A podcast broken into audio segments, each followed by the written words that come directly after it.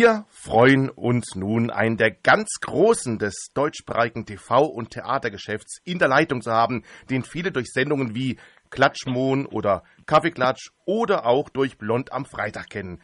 Dies ist aber nur ein ganz kleiner Teil der Karriere des 1956 in Mülheim an der Ruhr geborenen Entertainers, Schauspielers, Sängers und Moderators. Schon in jungen Jahren zog es ihn auf die Bühne, sei es im Theater oder auch als Sänger.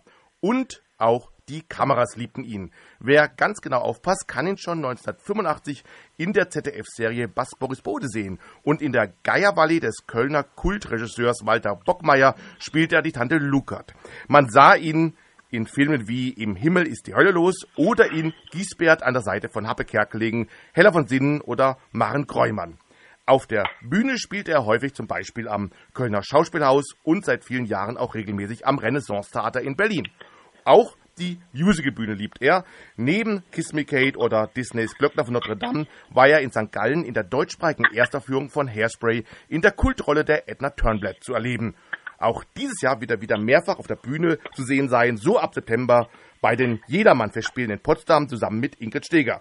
Wir sehen, er ist vielseitig und ein Multitalent. Und nun haben wir ihn am Telefon und freuen uns darauf, mit ihm plaudern und klatschen zu dürfen. Herzlich willkommen bei der Schwulenwelle in Freiburg, Ralf Morgenstern. Guten Abend. Guten Na, Abend. das war mal eine Anmoderation. wir geben uns Mühe. ja, Ralf. Vielen Dank. Ja, gerne. Ähm, Ralf, wir senden ja aus Freiburg im Breisgau. Warst du euch schon mal hier bei uns hier im äußersten Südwesten? Ja, wir haben, ich glaube, 1985 äh, die Geierwalli da gespielt bei euch im mm. Theater. Ja. Okay. Äh, Bächle Gässle und äh, das berühmte Haxenlokal habe ich neulich nämlich mit Betty Barkschuh drüber gesprochen. Oh, der Löwen, das, das ist wahrscheinlich in Herrenstraße. Ja, ich glaube wohl, da gibt's nur Haxe mit Wolf Hollandaise und ich weiß noch, wie die Sammy Orfken da herzhaft reingebissen hat. Ah, ja, genau. ja, du warst ja schon familiär etwas vorbelastet, was deine Neigung zur Schauspielkunst betrifft. Dein Großonkel zum Beispiel war der Schauspieler und, wie du ihn selbst liebevoll nennst, einer der ersten Autorenfilmer, Harry Peel. Dieser spielte sogar mit der großartigen Marlene Dietrich. Hast du deinen Großonkel eigentlich noch als kleinen Jungen selbst noch bewusst kennengelernt? Den habe ich noch kennengelernt, ja, aber da war ich wirklich noch klein. Aber äh, ich kann mich dran erinnern, weil da auch immer so ein Geschiss drum gemacht wurde, hm. wenn Harry auftauchte. Und äh, mein Vater und Halbil, die haben sich natürlich geduzt. Und äh, da war immer ein sehr eleganter Herr, das war auch ein Cousin von meinem Vater, der Ike hieß, äh, sehr elegant, der fiel mir immer auf, weil er so sehr elegant war. Mhm. Und Harry war eher so raubeinmäßig und dann wurde immer ein Riesengeschiss gemacht, wer darf dann dabei sein und wer wollte nicht kommen von der Familie und mhm. das war doch immer ein großer Auflauf. Darum erinnere ich mich immer besonders gut dran, ja. Ja, und die Liebe zur Schauspielkunst war dir dann schon sehr früh bewusst. Deine Eltern waren anfangs aber nicht ganz so begeistert, dass du dieser Liebe so vollkommen fröntest, ne? Ja, weil bei uns in der Familie so viel verkrachte Existenzen in Anführungsstrichen äh, äh, waren, weil es die gab, gibt und viele äh, Schauspieler und Sänger wer oder Sänger werden wollten das aber nicht äh, geschafft haben oder eben nur zu einem gewissen Teil. Und das ist ja immer dann so eine Frage. Ja. Und meine Eltern wollten, dass ich einen anständigen, auch in Anführungsstrichen, Beruf äh, erlerne, um mich dann äh, dazu äh, entscheiden kann, Schauspieler zu werden und dann aber am Ende auf einen vernünftigen Beruf zurückgreifen kann. Was mhm. ja im Grunde genommen nur gut gemeint ist, das ist ja Quatsch, aber mhm. äh, so war's. Mhm. Deswegen, ich wollte dringend auf äh, nach Essen-Werden auf die Volkswagenschule. Da habe ich aber dann eben nicht die Aufnahmeprüfung gemacht, weil äh, dazu kam es dann nicht mehr. Und du hast dann eine Lehre als zum Erzieher begonnen, die du dann aber nicht abschließen konntest. Das lag vor allem genau. daran, dass du als junger schwuler Mann von deinen Lehrerinnen und Lehrern gemobbt wurdest. Kann man das so sagen? Genau. Mhm. Ja, heute heißt das Mobbing. Damals, ich weiß gar nicht, da hatten wir da keinen Ausdruck für. Mhm. Ich wurde halt, äh, meine Zensur, die konnten das natürlich damals äh, selbst in Mülheim Ruhr nicht äh, benennen. Also die konnten nicht sagen, der Morgenstern ist schwul und so weit wollen wir auch die Kinder nicht äh, mhm. zulassen. Aber das war der Beweggrund, der dahinter steckte. Die haben dann meine Zensuren so gedrückt und haben mir dann nahegelegt, also die, die Schule zu verlassen und die Ausbildung nicht zu Ende zu machen. Mhm als letztes Jahr immer so ein Anerkennungsjahr, staatliches Anerkennungsjahr machen in einem Hort oder äh, Kindergarten oder äh, Schule, eben wo das, wo so eine Stelle frei war, musste man die machen und dazu kam es dann nicht mehr, musste ich vorher die Schule verlassen. Mhm. So. Es war eine große Niederlage, aber hat mich dann natürlich auch noch mal so ein bisschen frei gemacht äh, vom Kopf her, dann äh, nach äh, Köln. Ich habe meinen ersten äh, festen Freund kennengelernt, damals mit dem Zeus Beheld, den Keyboarder äh, von ähm, Gott, wie hieß die Gruppe noch? Hahaha. Äh, kennengelernt hat. Und da, ähm, ja, da gab es ein Konzept für eine, für eine Popgruppe und so. Also es ging dann trotzdem weiter. Es dauerte allerdings noch ein paar Jahre. Birth Control hieß die Gruppe. Und äh, dann, dann musste ich noch mal eine äh, Ausbildung machen. Mein Vater hat dann irgendwann gesagt, so jetzt fruchtet das ja da alles gar nicht. Äh, dann komm mal wieder nach Mülheim und mach äh, noch mal eine Ausbildung. Da habe ich dann die Ausbildung zum Verkäufer gemacht, zwei Jahre. Und dann ging das währenddessen aber schon los. Also während der Ausbildung waren wir schon, haben wir, sind wir schon aufgetreten mit der Gruppe und und die hieß dann Gina X Performance. Mhm. Aber du bist offiziell, habe ich gelesen, du bist äh, Radio-, Fernseh-, Schallplattenfachverkäufer offiziell. Genau. Genau. Genau. Hat es dir eigentlich später nochmal irgendwas gebracht, nochmal irgendwann? Oder ja, das, weil ja? ich musste, als wir uns aufgelöst haben, also als die Gruppe sich aufgelöst war, ein Techniker in, in äh, ein Studiotechniker, wo wir in Köln äh, die Lieder aufgenommen haben und so. Wir hatten ja dann einen Plattenvertrag mit der EMI mhm. und haben dann drei Schallplatten, wie das damals hieß, aber schon Vinyl, nicht mehr sehr lang. Mhm. Und der arbeitete bei Saturn, der jobbte bei Saturn und sagte immer, komm doch zu Saturn, da gibt es immer was zu tun. Und da sage ich, haha, ich habe sogar eine Ausbildung. Wir deuten es eben schon an, du standst sehr früh schon relativ offen zu deiner Homosexualität. Bis auf deine Lehre zum Erzieher, wie kam das ansonsten in deinem Umfeld an? War das für viele Menschen ein Problem, zum Beispiel für deine Eltern? Äh, für meinen Vater überhaupt nicht. Mhm. Meine, meine Mutter war äh, sehr, äh, sagen wir mal, erschrocken. Mhm. Und äh, für sie war das ein größeres Problem. Mhm. Aber das hat mich nicht so gekümmert. war ja, das war ja auch in den 70ern oder sagen wir mal Anfang der 70er Jahre und mhm. Es war damals auch so ein bisschen einfacher. Es war so ein bisschen einfacher. Es war äh, in der in der Popmusik alle Stars waren sehr offen und es war dieses äh, bisexuelle doch sehr äh, vogue, will ich mal jetzt äh, so ein bisschen ketzerisch sagen, aber also mein Outing insofern war kein Problem. Natürlich die ganze Sache mit der Schule war sehr ärgerlich. Also mhm. praktisch mein er meine erste Diskriminierung ging dann da schon los. Aber es war aber auch zu der Zeit, also bei mir, es war ja sozialpädagogische Schule mhm. und äh, da ist zum Beispiel eine äh, Schülerin bei mir aus der Klasse ist mit ihrem Freund zum Frauenarzt gegangen, die musste zur Rektorin. Das mhm. durfte man auch nicht. Also man durfte als Frau nicht mit dem Freund, wenn man nicht verheiratet war, zusammen zum Frauenarzt gehen. Das war auch ein Tabu. Mhm. Also ich meine, da merkt man ja schon, wie niedrig diese Latte lag. Mhm. Ja. Und dann kam das eben mit der Homosexualität dazu. Das war meine Psychologielehrerin, die dann sagte, nee, das irgendwie, huha, da müssen wir aufpassen. Mhm. Aber war es denn für dich eigentlich sehr früh klar, dass du dich outen möchtest? Ich erinnere mich an meine Schulzeit, so ein bisschen in den 80ern, da kannte ich eigentlich kaum Schwule und ich dachte immer, ich bin völlig alleine. Und es führte dann immer dazu, dass das ich mich dann outete. Wie war das denn für dich? Naja, ich bin ja schon, äh, äh ja, ich bin dann ja auch relativ früh, naja, durchs Ausgehen und, und mhm. Männer kennenlernen. Aber es war natürlich so, dass alle Männer, mit denen man schlief, nicht schwul waren. Mhm. Also von daher war das nicht so. Es war so, weil es war ja grundsätzlich ein Tabu. Mhm. Also es gab in Mülheim an der Ruhr auch keine äh, äh, schwule Kneipe. Ich musste dann nach Duisburg oder nach äh, Essen oder mhm. äh, noch weiter nach Düsseldorf oder nach Köln, wenn man schwul ausgehen wollte. Also dadurch kannte man schon homosexuelle Männer.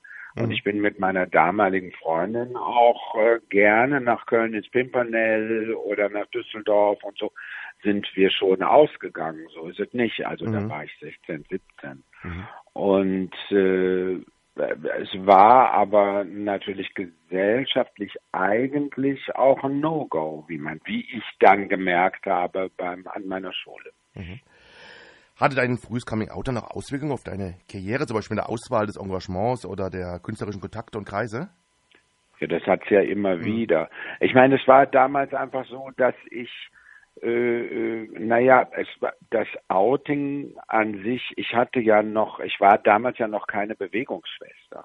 Mhm. So, also von daher hatte es für mich insofern gab es keine Probleme, äh, weil ich auch nicht in der Öffentlichkeit stand. Ich wollte aber später, als ich dann mit der mit der Gruppe und es war drei offen äh, lebende oder offen schwul lebende Männer und eine heterosexuelle Frau äh, in der Gruppe, also untereinander und das ist ja meistens heute auch noch so, man lebt mhm. ja so in einem Ghetto, man denkt ja immer, alles wäre in Ordnung. Mhm. Aber ist es ja nicht. Und wenn man so mal über den Tellerrand äh, schaut, merkt man eigentlich, äh, dass nichts in Ordnung ist oder dass sich hat sich ja einiges verbessert. Aber ich muss ja auch sagen, in der letzten Zeit durch diesen ganzen Rechtsruck in Europa hm. äh, wird nicht viel schlimmer, aber es wird auch nicht besser. Mhm. Also ich meine, wir müssen mal, also wir hatten ja in Deutschland Paragraph 175, also Homosexualität bei Männern war unter Strafe gestellt bis 1996 oder 1998, weiß ich jetzt nicht genau. Und das ist ja eine sehr lange Zeit in Deutschland. Und in Deutschland, wir waren ja auch eine der letzten, in dem es die Ehe für alle gab, also die, die absolute Gleichstellung. Ne? Und da waren mhm. ja die äh, äh, katholischen Länder wie Spanien und so weiter, die waren ja viel früher so weit als Deutschland. Also Deutschland hängt auch immer gerne ein bisschen zurück. Ja, und du warst ja dann auf der Bühne, du warst dann, äh, auf, hast auch gesungen und bist dann zum Fernsehen und Film gekommen. Äh, war das dann für dich dann der logische ja. Weg oder wie kamst du auf die, zum Fernsehen und zum Film? Also ich habe ja zuerst Film gemacht, ich habe ja zuerst ah. gar kein Theater gemacht. Also es war äh, nach der Gruppe, wir haben uns aufgelöst Ende 1982 und äh, durch die Musik hatte ich Walter Bockmeier kennengelernt, der ein äh, Filmprojekt in Wien hatte. Mhm. Und wir waren in Wien äh, sehr erfolgreich mit der mit der Band und wir waren sehr oft in Wien und äh, waren mhm. in Wien auch äh, viel unterwegs. Und da habe ich Walter Bockmeier kennengelernt und in Köln, der in Köln diese äh, Innenkneipe, damals Innenkneipe hatte. Und äh, der wollte dann relativ schnell mit mir arbeiten und dann haben wir erstmal einen Film gemacht. Im Himmel ist die Hölle los, 1983 und Helmer von Lützelburg, da spielt Walter Bockmeier mit, da spielen eigentlich alle mit. Also, mhm. Gott hab sie selig, ganz viele sind auch schon tot, mhm. aber eigentlich spielen da alle mit in mhm. diesem Film. Und durch Bockmeier kam ich so ein bisschen in die Fassbinder-Clique und so ergab dann eins das andere und habe dann beim WDR so kleine äh, Sachen gemacht, habe dann aber beim WDR dann eben bei Saturn angefangen zu jobben, weil ich musste ja irgendwo Geld verdienen. Mhm. Und äh, das Theater kam dann erst später. Ich habe mhm, erst mal ein paar Filme gemacht und Fernsehen. Also Fernsehen habe ich dann so kleine Tür auf Tür zu, so Komparsenrollen gemacht, ne, mhm. ne, in schrillen Talkshows und so. Mhm. Das war aber sehr schön. Mhm. Und dann habe ich Statist an der Oper gemacht in Köln. Hm, okay. Irgendwo musste man ja die Kohle herkriegen. das Theater kam dann praktisch erst, also das heißt erst, aber 1984 durch die Geierwalli, hm. das Theaterstück. Und dann wurde ja später noch parallel jahrelang Moderator von sehr erfolgreichen Klatschsendungen. Ich erwähnte es ja schon, im WDR moderierst Genau, das kam eine ganze Zeit, ja. Genau. Nochmal zehn Jahre später. Genau, und dann kam der Kaffeeklatsch, dann kam Blond am Freitag mhm. und dann im ZDF-Fernsehgarten warst du auch weiter als Celebrity-Experte, wie du genau. sagtest, am Talk am See. Ja. Äh, wie kam ja. es dazu? Also, warst du schon immer sehr engagiert und leidenschaftlicher Klatschleser oder hast du dich dafür immer interessiert schon? Ich habe durch meine damalige äh, Produktionsfirma, also die Firma von Alfred Biolek und Dirk Bach, die ja eine Produktionsfirma hatten, mhm. über die sie ihre eigenen Fernsehprodukte, äh, also die waren halt, haben halt selbst produziert. Und äh, ich war mit Dirk Bach sehr eng befreundet und dann mhm. kamen wir irgendwann da drauf, äh, dass wir gesagt haben, mal, ich, weil ich so gerne diese ganzen Klatschzeitungen las, egal wenn, wenn ich irgendwo saß zwischen Theaterstücken oder so, hatte ich immer ich war ein, ein glühender Fan der spanischen Olla und hm. der englischen Hello. Das waren so Hochglanz Home Stories mit äh, internationalen Kollegen. Mhm. Und äh, das habe ich immer sehr gerne gelesen.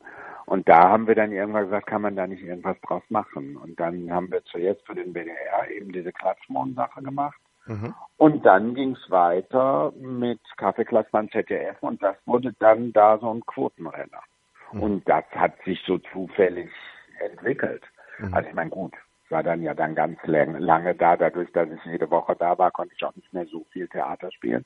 Mhm. Aber das war natürlich auch ein sehr schönes äh, Produkt, eine super schöne Sendung. Mhm. Und das kam eben, aber ich habe nebenbei immer Theater gespielt. Mhm. Ja, und Klatsch bedeutet ja auch, dass man sich ständig informieren muss, wer gerade was, wann, wo macht. Inzwischen ja. klatscht ihr offiziell nicht mehr mit einer eigenen Reihe, aber fasziniert dich das Klatschen noch immer? Bist du immer noch da auf dem Laufenden? Ja, damals in, in der Tat habe ich äh, alles, also bunte Gala, äh, äh die ganze Yellow Press, ich habe mhm. alles auswendig gelernt. und äh, jede Woche. Ich habe jede Woche verschieden, natürlich nicht nur alleine. Ich hatte eine sehr oder zwei, dann eben äh, Kaffeeklatsch und Blond lief ja auch ein Jahr parallel. Ich hatte zwei äh, super Redaktionen mit tollen Mitarbeitern, die, die mir da sehr geholfen haben und äh, dass die Sendungen vorbereitet haben. Das ist bei solchen Sachen ist es äh, sehr wichtig, immer sehr gut vorbereitet zu mhm. sein. Man muss das schon alles wissen. Mhm. Und äh, ja, und das hat, das hat ja auch total viel Spaß gemacht. Und es waren dann eben so viele Jahre sind da draus geworden. Wahnsinn. Das haben wir am Anfang auch nicht gedacht. Ja, jetzt machen wir eine ganz, ganz kurze Pause und atmen kurz durch. Ja. Du hast dir ein Lied gewünscht, Schwarz ja. Blau von Peter Fox. Warum diesen Song und hast du da eine Verbindung zu? Äh, das war ja damals die Zeit, als ich nach Berlin gezogen bin und ich ein großer Peter Fox-Fan bin oder auch Seed-Fan bin. Äh, war das für mich, ja, hat das für mich große Bedeutung. Weil ich bin ja, ich habe ja immer hier in Berlin gearbeitet. Ich bin ja, also ich habe die ganzen Sendungen und alles mit dem ZDF, die haben wir ja hier in Berlin gemacht und bin ja zwölf Jahre äh, jede Woche gependelt. Mhm. Äh, zwischen Köln und Berlin, weil meine ganze Familie, meine ganzen Freunde und so in Köln waren, aber ich immer hier gearbeitet. Ich habe auch hier Theater gespielt und so. Mhm. Und äh, vor mit mittlerweile sechs Jahren, sieben Jahren, jetzt ist 20, genau, bin ich ja dann ähm, fest nach Berlin gezogen. Und mhm. aus der Zeit ungefähr ist dieses wunderschöne Lied. Alles klar, dann hören wir jetzt da mal rein. Schwarze Blau von Peter Fox. Bei uns am Telefon ist weiterhin Ralf Morgenstern. Ralf, zwei ja, Jahre lang. ja, ja, Ralf, ähm, du hast ja auch lange Zeit ein eigenes Café in der Kölner Kettengasse gehabt. Das hieß auch noch sinnigerweise genau. Morgenstern. War der Name damals auch Programm? Warst du da viel persönlich präsent? Ja, den Namen habe ich schon dem Café gegeben. Mhm, ja. Das hieß nicht zufällig so und nee. da habe ich gedacht, ach guck mal, das muss ich nehmen.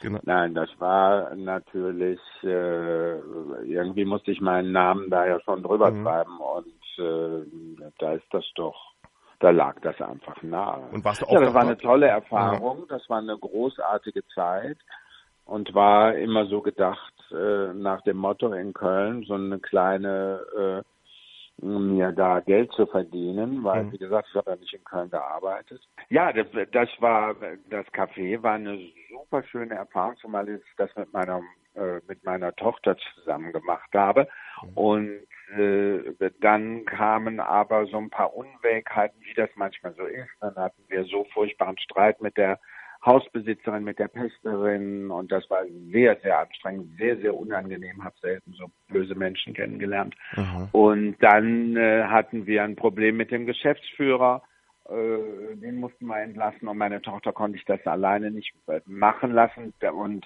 da ich ein Angebot aus Berlin vom Renaissance Theater bekam, zwei Stücke da zu machen, äh, hintereinander, äh, habe ich zu meiner Tochter gesagt, nee, pass auf, jetzt machen wir da mal äh, lieber Schluss. Weil ich habe das, das äh, Café ja nicht aufgemacht, um meinen Beruf aufzugeben. Mhm. Ich wollte einfach nur einen, einen, schönen Ort in Köln haben, wo man sich treffen kann, wo man äh, mit Freunden hingehen kann, so. Mhm. Und das war, und natürlich, dass mir so ein bisschen eine finanzielle Grundlage liegen sollte. Mhm. Und das war dann, ja, da muss man manchmal in den sauren Apfel beißen, aber da kam so viel zusammen, dass mhm. ich mich da wirklich entscheiden musste. Und äh, ich mir gedacht habe, mit dem Damokles der, äh, der Vermieterin, mhm. das wird, sowas wird nicht besser. Und das ist, hat dann auch wirklich kein gutes Karma und das hatte wirklich ein schlechtes Karma von oben. Mhm. Und da habe ich gesagt, nö, dann sehen wir mal zu, wie wir hier rauskommen. Das war sehr anstrengend, sehr teuer, mhm. aber es hat sich gelohnt. Und die zwei Jahre, wo du dort warst, hast du da viel Kontakt mit deinen Gästen noch gehabt? Kommt man da ins Gespräch oder ist man dann doch mehr oder weniger? Ich war ja die meiste Zeit da, genau. Hm, ja. Hm.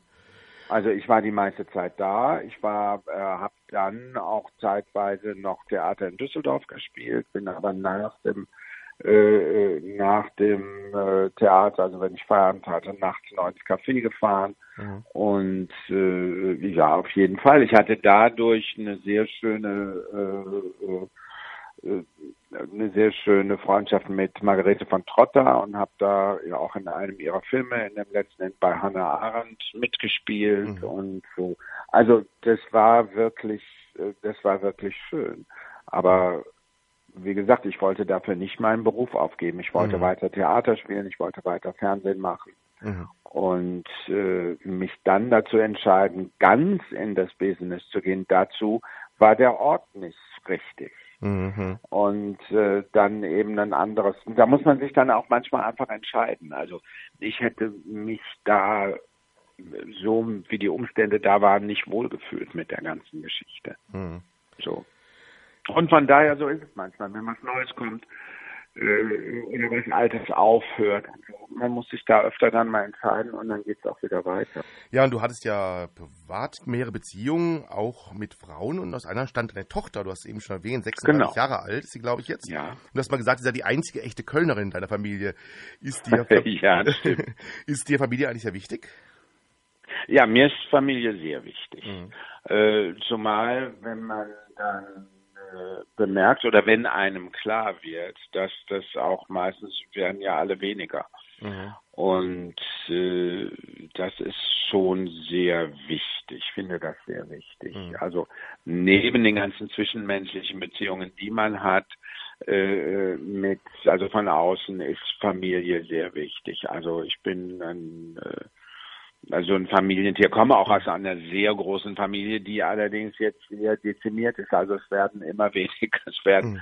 dann äh, haben wir viel Familie im Ausland, dann ist es eben so, dass ich meine Cousins in Dänemark oder auch in, in Amerika nicht mehr kenne und so. Mhm. Aber wir Deutschen hier oder meine Großschwester lebt in der Nähe von Amsterdam, wir halten schon relativ zusammen. Mhm. So, und ich finde das auch wichtig. Und 22 Jahre lang warst du auch mit deinem ehemaligen Partner verheiratet, die auch nie offiziell in Deutschland. Wie kann das? Es gab genau. die, äh, bereits die eingetragene Partnerschaft. Das wolltest du aber gleich bewusst nicht. Ja, die eingetragene Partnerschaft, genau, weil das ja so eine Mogelpackung war, mhm. wollte ich da nicht mit meinem Namen stehen für irgendwas, was es nicht wirklich war. Mhm. Es war eingetragene Partnerschaft, kann man machen beim Anwalt, also äh, oder beim Notar konnte man das ja immer machen. Mhm. Also da konnte man darüber ja auch Erbschaften regeln und und und. Aber es war ja eher so eine Ehe Leid. Mhm. Und da wollte ich nicht äh, äh, irgendwie nach außen irgendwas vorgaukeln und sagen, ja, das ist ja alles gut, ist ja alles gut. Das war es ja nicht. Mhm. Die Gleichstellung kam ja erst viel später. Und dann habe ich mich getrennt. Mhm. Oder wir haben uns getrennt. Mhm. So, äh, ja. Und mhm. darum, also wir haben äh, ja, auf Key West geheiratet damals. Und mhm. das war auch sehr schön. Das fand, war wirklich sehr schön, weil wir waren eigentlich nur zu zweit und die Trauzeugen waren äh, die äh, Dame, die uns getraut hat und der Fotograf. Und wir haben nur zu zweit eben das für uns gefeiert und ich habe natürlich eine Torte bestellt auf die Westerner Bäckerei und wir hatten natürlich zwei, also ein männliches Brautpaar, Brautpaar da oben drauf auf der Torte und wir wohnten in einem schwulen äh, Gasthaus und am Pool lagen die ganzen nackten Kerle und mit denen haben wir dann gefeiert und die haben sich über die Torte gefreut und äh, die Besitzer haben gesagt, oh super, wir machen direkt hier Cocktail Hour und dann haben wir mit völlig wildfremden nackten Menschen haben wir äh, eine sehr schöne Hochzeitsfeier gehabt. Das war wunderbar. Das kann mhm. ich nur jedem empfehlen. Da ist dieser ganze Druck mit der Family Mhm. Und so, ich hätte gerne, dass unsere Eltern mitgekommen wären, aber damals mein Vater wollte nicht mehr so weit fliegen. Und äh, da, dem war es im Sommer auf Key West zu heiß. Der war schon mal auf Key West auch oder meine Eltern. Und äh, da sagt er, da kann ich im Sommer nicht hin, da bricht mir mein Kreislauf zusammen, das geht nicht mehr. So, und dann haben wir das, also das, ich, wie gesagt, ich kann das nur empfehlen, weil das war eine wunderschöne Sache, das war wirklich man hat sich auf sich konzentriert und wir haben für uns beide geheiratet. So ist es ja dann auch im Endeffekt und nicht für Familien. Und ich kenne das so. Ich kenne ehrlich gesagt alle Hochzeiten, auf denen ich war, war immer, oh, da war ich immer froh, dass ich das nicht gemacht habe.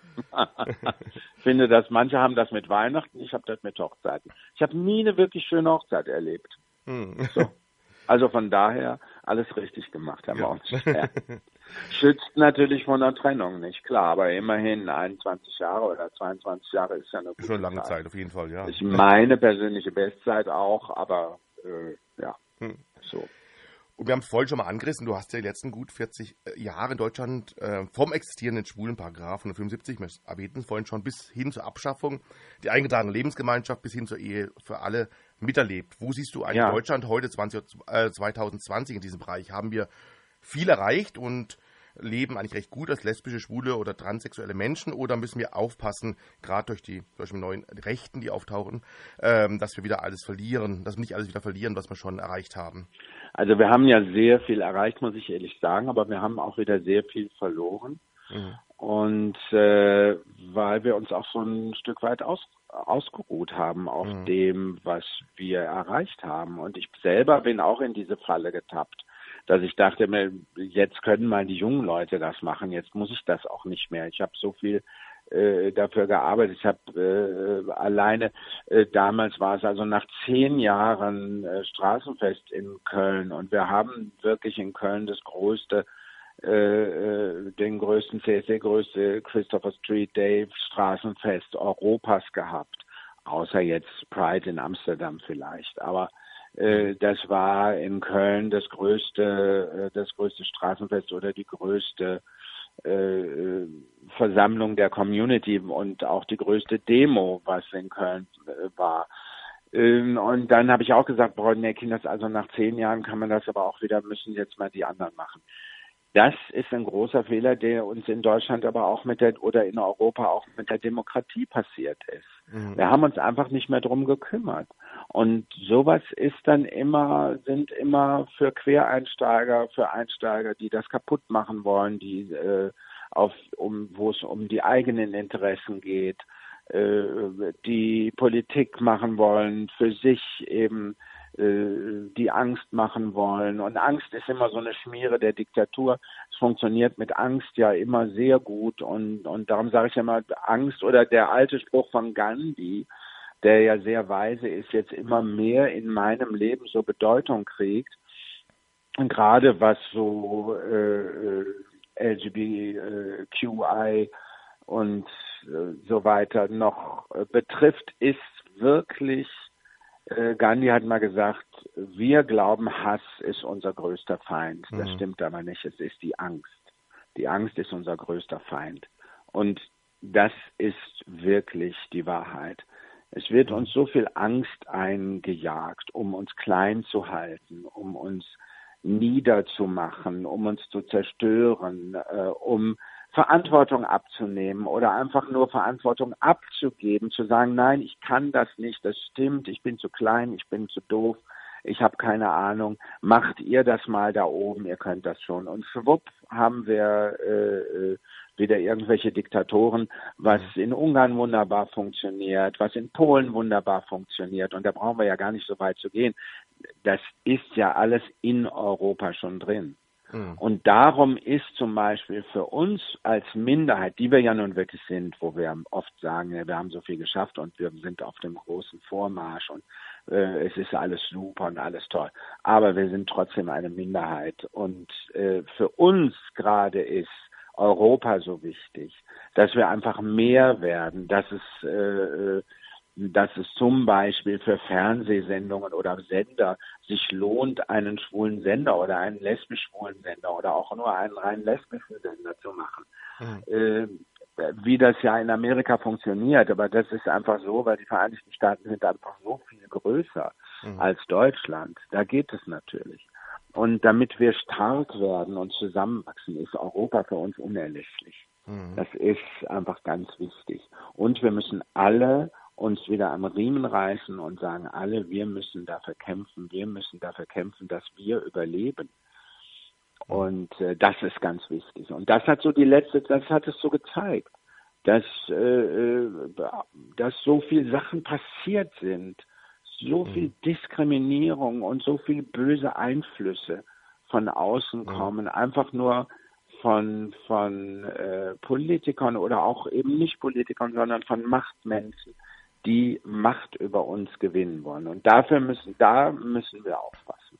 Da müssen wir Lesben und Schwulen wirklich zusammenhalten. Und da müssen wir aufpassen, mhm. dass wir uns das nicht wieder alles wegnehmen lassen, was wir erreicht haben in den letzten mhm. Jahren. Und das schafft man nur, wenn man zusammenhält, wenn man drüber spricht, wenn man auf die Straße geht, wenn wir das offen machen. Mhm. Wie wahr, ja. Kommen wir nochmal an Bestrichen ganz banal wieder zurück zur Bühne. Du ja. spielst ja auch in vielen Musicals mit. 2008 spielst du ja. zum Beispiel die Rolle der Edna Turnblad in dem Kultmusical genau. Hairspray in St. Gallen. Das war ja, ja die deutschsprachige Erstaufführung, ne? Also genau. Und Edna die deutschsprachige Erstaufführung und ich war die erste deutschsprachige Edna. Und Edna ist ja eine heterosexuelle Frau, die immer traditionell von einem Mann gespielt wird. Hast du da gute Erinnerungen genau. noch dran? Ja, natürlich. Ich bin ein großer Fan von Divine. Mhm. Äh, Divine war äh, eine der berühmtesten Transen noch vor RuPaul, mhm. äh, die also international Star, ein internationaler Star war. Und äh, Divine war Protagonistin von John Waters, der Divine erfunden hat, eigentlich so wie sie war. Mhm. es gibt diesen wunderbaren Film Hairspray, und zwar nicht das Remake mit John Travolta, sondern das Originale. Mhm. Äh, und da spielt Divine eben äh, und Ricky Lake, eine berühmte Tanzmasterin in äh, Amerika. Und Divine spielt die Mutter von Ricky Lake, von mhm. Tracy. Und äh, das habe ich in New York gesehen mit äh, Harvey Fierstein mhm. in der Rolle. Und als John Waters damals die Rechte verkauft hat von dem Stück, äh, hat er zu, also in Memoriam an Divine, hat er gesagt, ihr kriegt die Rechte nur, wenn es immer mit einem Mann in der weiblichen Hauptrolle gespielt wird. Mhm. Da haben diese, waren die erst überhaupt nicht äh, begeistert, also am Broadway, weil das natürlich auch immer hm, immer so ein bisschen, ja, nee, wollen wir nicht und wir wollen hier schön glattes Kino machen oder glatte äh, Inszenierungen, da soll das nicht so werden. Und dann hat John Waters gesagt, okay, dann kriegt ihr die Rechte nicht. Und darum haben sie es gemacht. Mhm. So, und das haben wir, das war schon ein großer Fortschritt. Das war ein großer Schachzug von John Waters und wirklich schön. Mhm. Und da ich die Wein auch noch kennengelernt habe, mhm und äh, war das für mich, als ich da im Gespräch war, eine groß, eine wirklich großartige Sache. Mhm. Ich bin dann nach London geflogen und habe mir Michael Ball in der Rolle angeguckt. Genau, den sah ich auch, ja. ja, und äh, dann dachte ich noch, oh Gott, wenn der mir viel besser gefallen hat, Harvey Fierstein. Ich bin ein großer Fan von Harvey Fierstein, aber in Hairspray als äh, äh als Edna hat er mir gar nichts gefallen. Mhm. Überhaupt nicht. Es war so ein bisschen Milovic, was der da gemacht hat. Mhm. Wobei ich äh, Milovic Theater sehr geliebt habe. Mhm. Aber es war mir so entfernt von dem, was die Wein gemacht hat. Viele denken auch immer, das wäre ein Transvestit. Das ist auch falsch. Man darf das man muss das spielen als heterosexuelle Frau und nicht als Transe, weil dann hat man das Stück auch nicht verstanden oder auch den mhm. Film nicht. Weil die Wein spielt ein, die Mutter und äh, das spielt er als, äh, als heterosexuelle Frau. Also es hat nichts mit Transvestiten oder Trans oder so überhaupt zu tun, mhm. sondern das ist ein Mann, der eine Mutter spielt, eine heterosexuelle Mutter. Es ist also eine schauspielerische Herausforderung. Mhm. So, und das war großartig, dass ich das machen durfte. Mhm. Matthias Davids, einer der großen äh, Musical äh, äh, Regisseure in Europa, äh, hat das gemacht und es war eine großartige Inszenierung und äh, eine unglaublich tolle Besetzung. Mhm. Das war wirklich sehr, sehr schön. Da habe ich mich sehr darüber gefreut. Mhm. Gibt es eigentlich so Rollen, die du gerne spielen möchtest, wo du da echt hoffst, dass die du irgendwann kriegen kannst? Oder ist immer die aktuelle immer so die spannendste? Nee, das ist ganz unterschiedlich. Das ist, äh, äh, bei Hairspray war es natürlich, äh, weil das einfach so eine großartige, weil ich den Film sehr geliebt habe, weil ich die Wein sehr geliebt habe, äh, John Waters liebe. Und äh, das mhm. war eine großartige Herausforderung. Auch in diese Reihe, Harvey Fierstein, äh, äh, Michael Ball, Ralf Morgenstern, ist schon eine super Nummer. Und dann aber auch äh, mit dem Regisseur, mit Matthias David äh, mhm. zu arbeiten. Und das sind so Sachen, die mich wirklich, ja, mhm. mehr interessieren als das jetzt irgendwie so vorbildtechnisch. Mhm. Mich muss das Stück ins, äh, interessieren und ich brauche einen Regisseur, den ich kenne oder am liebsten jedenfalls und mit dem ich gerne arbeiten möchte. Mhm. Ich arbeite sehr viel mit Thorsten Fischer seit 30 Jahren, nachdem wir uns im, in Bremen kennengelernt haben am Schauspielhaus und dann in Köln zusammen am Schauspielhaus gearbeitet haben. Äh, mit dem arbeite ich bis heute und äh, der hat immer, der, ja, der gräbt so nach tollen Geschichten, nach tollen Stücken. Mhm. Das mag ich immer sehr gerne und es ist immer eine sehr anstrengende Arbeit, aber äh, da profitiert immer die Inszenierung von und dafür profitiere ich von als Schauspieler. Mhm. Äh, der ja kitzelt manchmal Sachen aus mir raus, die ich nicht wusste, dass ich sie habe. aber äh, das ist immer, das ist so mir spannende Arbeit, ist mir wichtiger als, dass ich jetzt sage, ich will unbedingt mal den Hamlet spielen. Mhm. So. Aber dieses Jahr, dieses Jahr sieht man sich in Potsdam, habe ich gesehen, noch im dortigen Jedermann an der Seite. Ja, ich habe da wieder Schläger, zugesagt. Da war ich letztes Jahr Aha. schon in der Produktion. Und äh, wir spielen jetzt im September.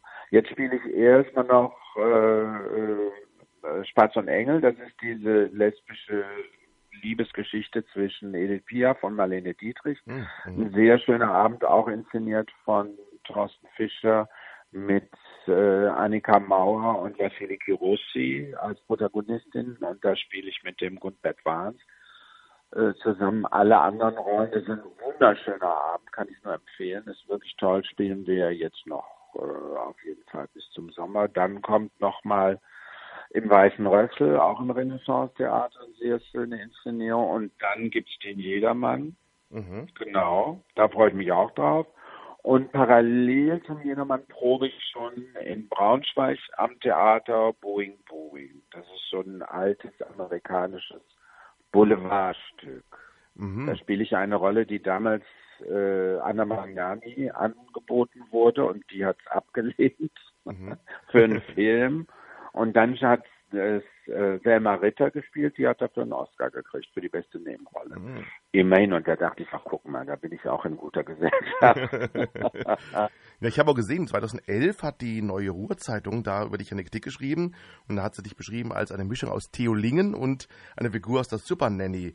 Äh, wie du war ja Theo Lingen auch so ein ganz großer seiner Zeit. Äh, schmeichelt dir ja, so ein Vergleich? Das ist ein sehr schöner Vergleich, ja. Das finde ich sehr schön. Danke nochmal an die Neue Ruhrzeitung. Genau. ja, das war damals eine Inszenierung in äh, Düsseldorf. Ne? Mhm, genau. Ja, genau, ja. Mhm. mhm. Ja, war auch äh, schön. Ähm, ja. Wo siehst du dich denn eigentlich selber so in zehn Jahren, wenn du so ein bisschen so äh, wünschen oh würdest? Weiter schwerpunktmäßig auf der Bühne eigentlich eher oder ist die Musik oder das TV eher so der Schwerpunkt oder lässt es einfach auf dich zukommen? Also in zehn Jahren lasse ich mal auf mich zukommen. In zehn Jahren bin ich 74 und dann muss ich mal gucken, wie es mir so körperlich geht. Mhm. Ob ich das alles, ob ich dieses Pensum noch schaffe. Ich habe ja auch gesagt, also so mit 60 habe ich auch gesagt, ach, jetzt kann ich aber mal wieder ein bisschen weniger und dann müssen wir mal gucken, ein bisschen mehr Privatleben. Aber äh, im Moment sieht es nicht danach aus. ich, nächste Woche fliege ich jetzt zum Dreh und äh, äh ja, in, in die Antarktis. Oh, und, okay. Äh, ja, so Sachen mache ich ja auch noch. Spannend. Und Theater spielen und ja, also in zehn Jahren. Ich hoffe, dass es mir in zehn Jahren noch so gut geht, dass ich das alles noch schaffe, was ich mir nicht vorgenommen habe. Ich lasse jetzt schon mehr auf mich zukommen. Finde das auch sehr wichtig, dass man sich so akribisch oder so ganz ehrgeizig äh, sich Ziele steckt im Alter, mhm. wird das dann schon eher immer so die Gesundheit. die Russen haben dann ein schönes Buch, die sagen, äh, die wünschen sich zu Neujahr, zum Geburtstag immer nur Gesund Gesundheit und den Rest können wir kaufen. und da ist ja was dran. Ja, wirklich, ja. Wenn man natürlich das Geld hat, äh, aber äh, trotzdem kann man sich alles andere kaufen außer Gesundheit. Mhm. Darf man fragen, was du an, an, der Antarktis machst? Ist das ein Doku oder ist es noch geheim? Äh, ja, das ist eine, äh, so eine Expedition, aber mit einem äh, äh mit einem Kreuzer, mit einem Kreuzfahrtschiff. Hm, mhm. Eine Expedition durch die Antarktis äh, für die ARD, für mhm. Verrückt nach Meer. Das wird im Mai kommt die Sendung. Mhm, okay. Im Mai wird das ausgestrahlt. Ja. Da bin ich sehr froh. Das mache ich auch mit meiner Tochter zusammen, die ja mhm. so ganz spät jetzt erst ihr Abi gemacht hat. Die ist ja auch so eine Spätzünderin wie mhm. ich auch. Und da habe ich dir das zum Abitur, zum bestandenen Abitur geschenkt. Oh, okay. Ja. Und eine ganz andere Seite von dir habe ich auch noch äh, gesehen. Du hast auch eine Schmuckkollektion herausgebracht. Wie kam es ja, dazu? Ich hab, ja, das war eine sehr schöne Idee und ich kenne äh, den Produzenten und wir kennen uns schon sehr lange aus Kölner Zeiten noch. Und der mich dann irgendwann gefragt hat, mal, willst du nicht mal eine eigene Schmucklinie äh, machen? Da sag ich, oh, eine eigene Schmucklinie und überhaupt. Nee, nee, sagt er, wir machen, ich arbeite da mit äh, Channel 21, ein Home Shopping Sender zusammen. Und das wäre doch mal schön. Und dann habe ich mir gedacht, ja, okay, bevor ich in den Dschungel muss, dann kann ich auch Schmuck entwerfen. Und äh, ich bin durch meine Tochter und meinen damaligen äh, Partner so sehr Schmuck äh, vorbelastet. Und da habe ich gedacht, okay, dann machen wir das mal, gucken wir mal, was dabei rauskommt. Und das macht so viel Spaß. Ich mache das mhm. so gerne. Und wir haben eine schöne Kollektion, die wir immer immer erweitern. Ich habe jetzt, bevor ich aufs Schiff gehe, musste ich noch mal ein bisschen mit meinem äh, mit meinem mit dem Designer, der das alles umsetzt, auf, äh, damit man das auch als Schmuck herstellen kann, Zeichnungen und Ähm, mit dem habe ich nochmal gearbeitet, dass wir dann am 28. Februar äh, wieder eine Präsentation in der Channel 21. Man kann aber das auch immer online kaufen, mhm. was ich da, vielleicht können die Zuschauer einfach mal Zuhörer, äh, Zuschauer, einfach mal äh, reingucken. Unter Ralf Morgenstern und Channel 21 findet man da und dann mache ich so schön so kaufbare äh, Schmucksachen, Ringe, ein paar Colliers für Damen, für Herren habe ich nicht allzu viel, aber ein paar Sachen auch. Mhm. Meine ganze schwarz rodinierte Linie äh, für Herren ist das sehr schön und ansonsten das ist Silberschmuck und mhm. dann eben vergoldet Weißgold, Roségold, Gelbgold und und eben rodiniert habe ich ein paar Sachen in Schwarz. Okay. Sehr schöne Sache. Da bin ich sehr zufrieden und das macht so viel Spaß. Ich habe so tolle Kolleginnen äh, äh, beim Sender und Kollegen. Ähm, das ist wirklich super. Sehr schön. Freue mich. Ja, und da mache ich immer so ein bisschen so für meinen Haushalt. Verdiene ich mir da so ein bisschen Geld nebenbei. Sehr schön. Müssen wir mal reingucken auf jeden Fall. Sagst du nochmal die Seite? Äh, Das ist äh, bei Channel 21, also Kanal 21, Channel 21 und dann unter Schmuck bei äh, äh, Ralf Morgenstern. Alles klar. Ja, Da Ralf, findet man ein paar schöne Sachen. Ralf, nun danken wir dir erstmal ganz herzlich, dass dir heute Ja, Abend uns an. euch. Ja, es war sehr schön, hat sehr viel Spaß Dank. gemacht. Ich wünsche Ja. dir natürlich weiterhin viel Erfolg privat und wie beruflich, auch in der Antarktis dann. Und Ja, mögst toll, uns toll, noch lange und sehr erfolgreich bei deinen Projekten äh, Erfolg haben. Und ähm, vielen Dank auf jeden Fall erstmal. Das, das gebe ich an euch zurück. Ich wünsche euch auch ganz viel Erfolg und jetzt eben, äh, dass 2020 erfolgreich weitergeht und alles Gute, bleibt gesund und bis bald, sage ich dann. Dankeschön. Ja, und äh, du, zum Abschluss haben wir noch einen Musikwunsch, den wir noch erfüllen wollen. Nämlich Ja. Shaky Flats Blues. Flat Shady Blues. Flat Blues Genau, von den Pointer Sisters. genau. Ja, das Warum weiß ja das? heute auch keiner mehr, dass die eigentlich aus dem Jazz kamen. Äh, ja, das ist ein das genialste äh, Konzert überhaupt von von einer vier Frauenband, will ich mal sagen, Gesangstruppe, die damals, ich glaube 1972 live at the Opera House in San Francisco, da sind alle hingeströmt. Da saß Yoko und, Paul, äh, und John Lennon im Publikum und ganz viele ganz berühmte Musiker, die dahin sind und stehen auch auf der Bühne. Ein super tolles Orchester. Und die drei Frauen sind einfach genial. Jetzt leben leider nur noch zwei, aber äh, so ist es eben. Aber das waren eben so eine andere Seite von den Pointer Sisters. Eben, damals, man kennt natürlich Jump und diese ganz berühmten Pop-Songs, die die später gemacht haben. Aber die kommen eben auch aus dieser Jazz-Ecke und haben ganz tolle Sachen gemacht. Alles klar, dann hören wir uns jetzt zum Abschluss noch an. Das war der Entertainer. Schauspieler, Sänger und Moderator Ralf Morgenstern. Und wir hören nun The Pointer Sisters. Vielen Dank, Ralf. Vielen Dank. Ciao. Ciao.